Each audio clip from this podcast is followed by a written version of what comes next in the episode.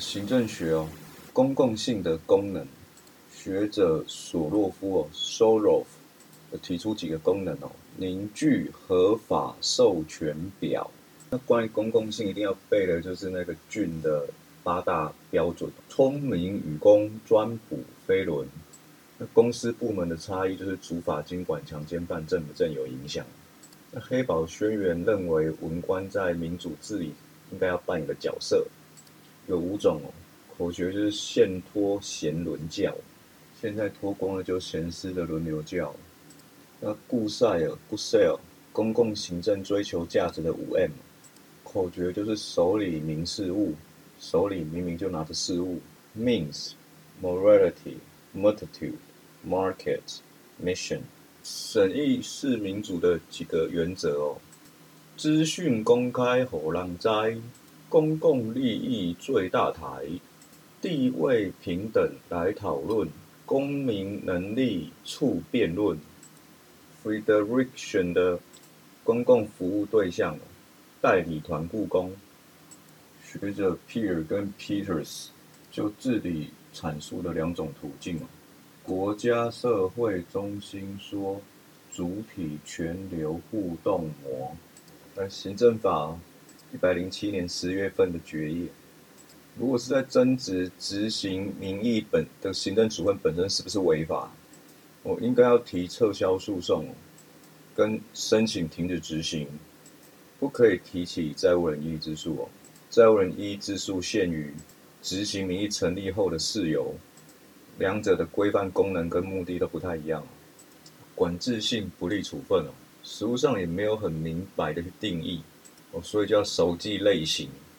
如果归纳为管制性不利处分的话，就写上不具有非难行为人的意识，只是在维系该行业的正常运作，只适用行政程序法，不适用行政法法。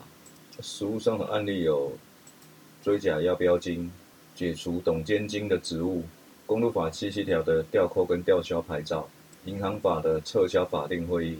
如果违反行政法的规定是一个持续的行为哦，那可不可以连续处罚？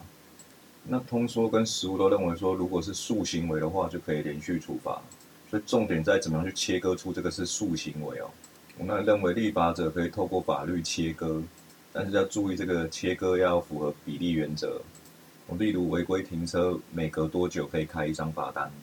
那主要目的也是在于公利跟公共秩序的维护。那四至六零四是用举发的次数来切割。那九十八年十一月份的决议，如果在某个时点接获裁罚处分，那这个效力就会基于之前的所有的持续行为，之后就不可以再就之前的违规行为来第二次处罚。处分送达切行为，此前违法莫再追。一百零七年十一月份的决议申请劳工保险给付被驳回哦，依据这个审议办法，可以申请审议，期限是六十天哦，比提起诉愿的三十天还要再长。定性是诉愿的先行程序哦。土地征收的法律关系哦，土地所有权人对于不服的对象可以分为是征收处分还是补偿决定哦。如果对征收处分不服哦。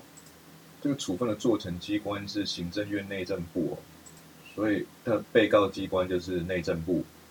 那如果是没有核发征收补偿费哦，因为这个土地征收条例会规会规定说征收处分会因而失效，所以一百年一月份的决议是提起行政诉讼法第六条第一项的确认征收法律关系不存在诉讼。